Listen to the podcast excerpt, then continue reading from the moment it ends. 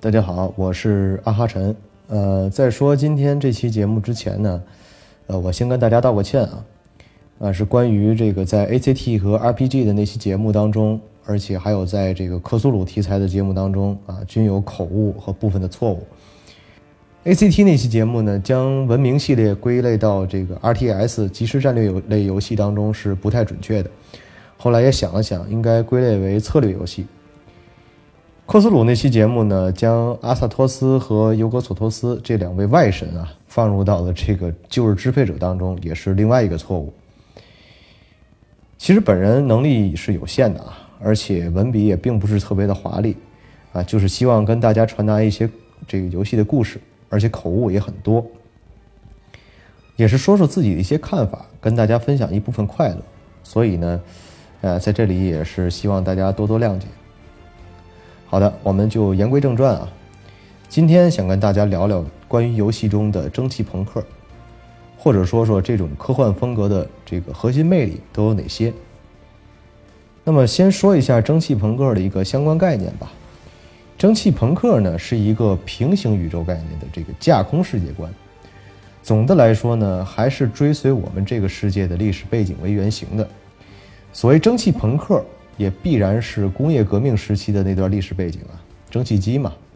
也也是以英国维多利亚女王在位时期为主线。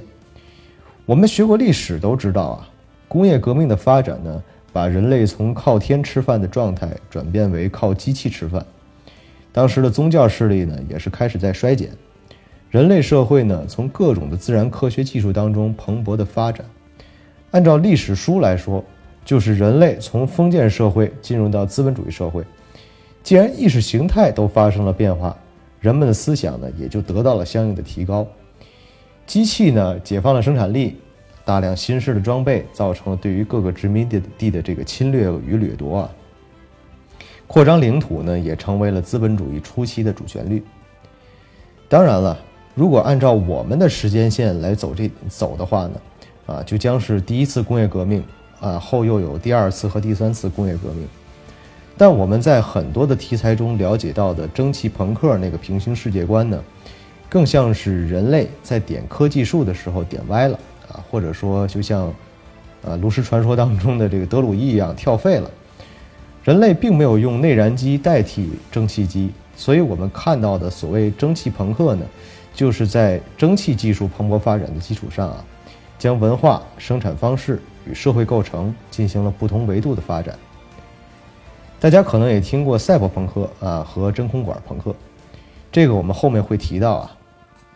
我们再简单聊一下关于朋克的含义。这个词呢，目前我们接触比较多的是来自于一种摇滚风格啊，也就是我们常说的这种朋克摇滚。这种朋克摇滚呢，更像是市场化的美国嬉皮士。朋克比较大的文化呢，就是无政府主义啊，直接极端与愤怒的态度对抗政府啊，与主流文化。那么，如果蒸汽和朋克凑到一起，也就形成了我们今天需要聊的这个蒸汽朋克的这种非常古典式的审美啊，以及人类对于数码科技的不安与躁动。蒸汽朋克下的黑科技呢，都通常是比较简单明了的啊，直观可见的。正所谓机械高于一切。要完全的摒弃电子化。那有人喜欢用等离子发动机和蒸汽火车头来做比较，就是比较蒸汽式蒸汽朋克啊与我们现实生活的一种一种区别。这两种发动机的这个呃呃这种原理呢，前者啊，如果你不是个科学家，也就是那个等离子发动机，如果你不是个科学家，你真的很难靠直观来了解工作原理。但是蒸汽火车头呢？啊，如果你稍微懂点机械知识的话，就有可能会明白。那在我们的年代啊，科技呢被困在小小的银火柴盒里啊，但蒸汽朋克的形式呢，让机器的内部构造呢不仅容易体现，而且熠熠生辉。曾经一位法国设计师啊，将锈色机身啊，就是发锈了的机身，精致的齿轮和零件做这个做旧的处理啊，做出了任天堂的经典掌机 Game Boy。不过现在看来啊，如果真的是这样啊，那么这个游戏机如果被玩家玩到的话，可以称为是玩的满手是血的游戏机。说了这么多概念性的东西啊，又有哪些作品是按照这样一个风格来创作的呢？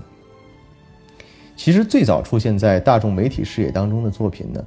我觉得啊，应该是宫崎骏在一九八六年创造的《天空之城》啊这部动画当中。其作品中呢，蒸汽朋克表现最明显的呢，就是飞艇这种极富浪漫主义特色的载具啊。后期的这个哈尔的移动城堡呢，这种装满巨大机械的天空之城的动力源呢，居然是火焰恶魔的这种梗啊。主要由于作品呢过于优秀了，这种蒸汽朋克的风格呢，就让很多人忽视了。有很多的游戏制作人啊，作为蒸汽朋克的死忠粉呢，创造的这些游戏作品。呃，是也是比较明显的啊，比如说像《最终幻想六》啊，《神偷》系列啊，《羞辱》系列都算是蒸汽朋克风格的这个精神延伸。如果说蒸汽朋克在口碑上取得最大成功的呢，应该是《生化奇兵》系列啊，我也是多次在节目当中提到这么样一款游戏，它不仅仅是反乌托邦的代表啊，也是蒸汽朋克的代表。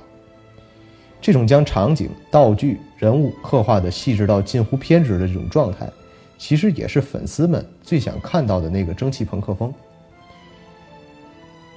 将如果将解谜元素和蒸汽朋克结合，会有什么样的火花呢？其实《机械迷城》这款游戏呢，就说明了一切。《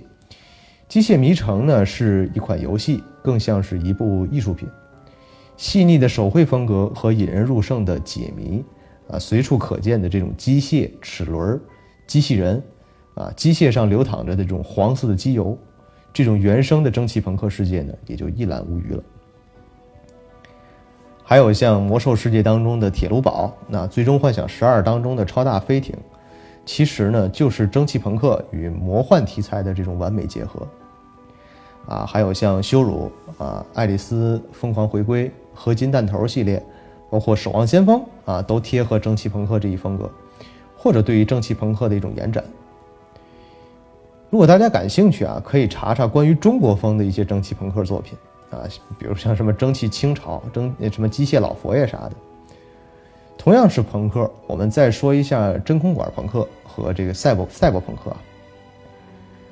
有一些小伙伴呢喜欢把反乌托邦气质的作品归类到这个赛博朋克的这种科幻中，其实呢并不是非常准确的。实际上啊，除了科幻两个字啊是相比较相符的。啊，剩下的这种契合点却并不多。赛博朋克呢，更像是蒸汽朋克的反面，啊，对于科技的这种恐惧与威胁带来的悲观主义色彩。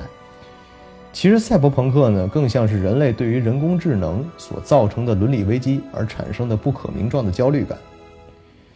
我们常在赛博朋朋克的这个风格的电影、小说、游戏当中呢，看到标准的景象，比如说贫民窟啊，下水道。机器残骸废墟啊，包括可能具有强烈对比性质的一尘不染的富人区啊，穿着标新立异、举止高雅的可笑的贵族，都在凸显着现实世界的病态。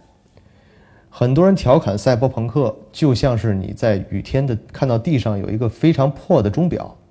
打开这个钟表内部一看呢，其实内部是一个 i7 的处理器芯片。最后，我们来说说真空管朋克啊。也就是电子管时代，不走晶体管路线啊，直接进入信息社会。真空管朋克呢，更像是对于二十世纪五六十年代啊冷战核危机的平行世界的幻想。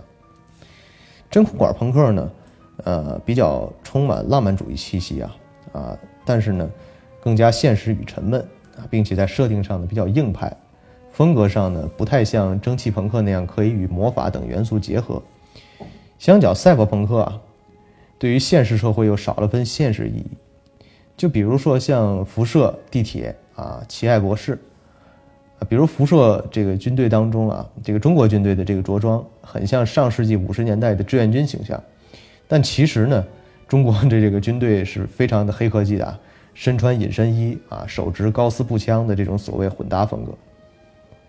其实关于游戏作品呢，我们的音频节目呢，无法将一个视觉效果用语言来表达。那么以上推荐的几款游戏啊，大家可以去尝试一下，说不定呢，你也就成了这个蒸汽朋克的粉丝。就目前而言啊，蒸汽朋克不管是动漫也好，游戏也罢，我倒是希望这种不管是蒸汽朋克、赛博朋克还是什么别的朋克，啊，约定俗成的定义呢，不应该固步自封，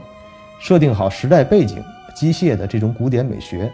也能让更多无数这种制作人的奇思妙想的这种优质温床啊蔓延下去。